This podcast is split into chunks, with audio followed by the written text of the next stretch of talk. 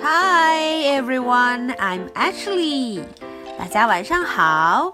今天 Ashley 又要讲故事喽。嗯，你们准备好了吗？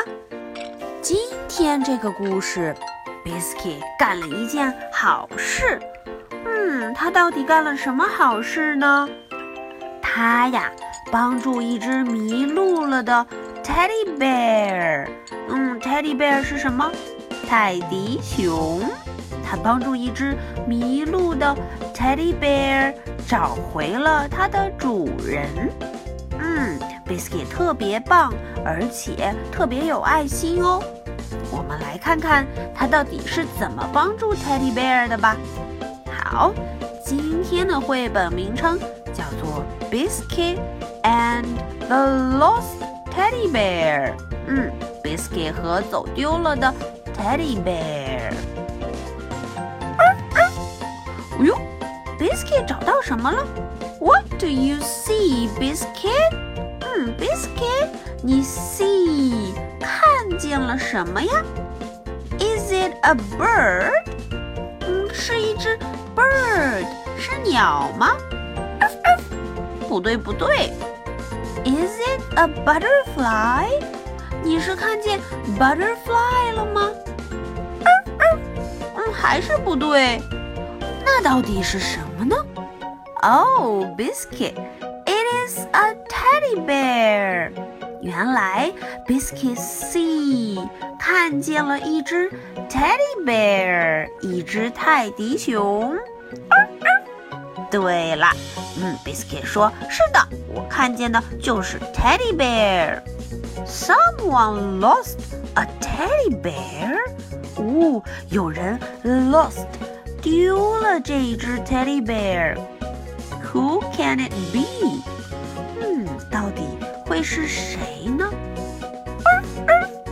Biscuit 也在问 Who can it be？会是谁丢的这一只可爱的 teddy bear 呢？他们去找谁问了？Is this your teddy bear, Sam? Sam，这一只是你的 teddy bear 吗？Roof。哦，原来 No, it's not Sam's teddy bear，不是 Sam 的。Is this your teddy bear, Puddles？嗯，Puddles，这是不是你的 teddy bear 啊？Bow wow。嗯，No, it's not Puddles' teddy bear，也不是 Puddles 的。嗯，大家都想不明白了，到底会是谁的呢？Someone lost a teddy bear。嗯，肯定是有人 lost 丢了这只 teddy bear。But who can it be？到底会是谁呢？Who 叫了起来。Wait, Biscuit！哦，等等，Biscuit！Biscuit，wait！What do you see now？你现在 see 看见什么了？Biscuit sees a big truck. Wow, Biscuit 看见一辆 big truck，超级大的 truck 卡车。嗯，跑过去一看 ，Biscuit sees a lot of boxes，看到了很多很多什么？box 盒子、箱子。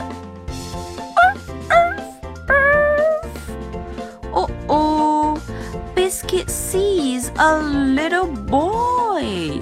哦，他看见了一位 little boy。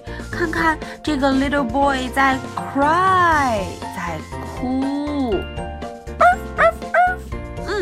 赶紧过去问。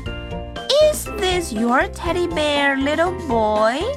Little boy，这是不是你的 teddy bear 啊？Yes, it is. 哦，原来真的是他的 teddy bear。 啊，这个 little boy 非常开心，对不对？He is very happy. The little boy lost his teddy bear biscuit. 嗯，little boy lost 丢了他的 teddy bear, but you found it. 嗯，可是你找到了它。非常棒哦，biscuit。The teddy bear gets a big hug.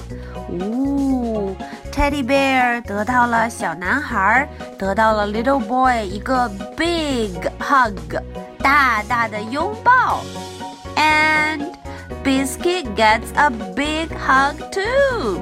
嗯，Biscuit 也得到了一个 big hug，大大的拥抱。嗯，他非常的开心，He is very happy。好，那么今天的故事艾什莉说完了。我们有一个问题要回答，这个问题可不简单哦。当 Biscuit 找到这只 Teddy Bear 的时候，他和 Little Girl 都去问了谁呢？我记得有问好几只小动物，究竟是不是他们丢的？小朋友们要想一想，他们都去找谁问了呢？最终，这只 Teddy Bear 的主人究竟又是谁呢？好，回答完这个问题，赶紧把下一个球涂上自己最喜欢的颜色吧。Okay, so much for tonight. Good night. Bye.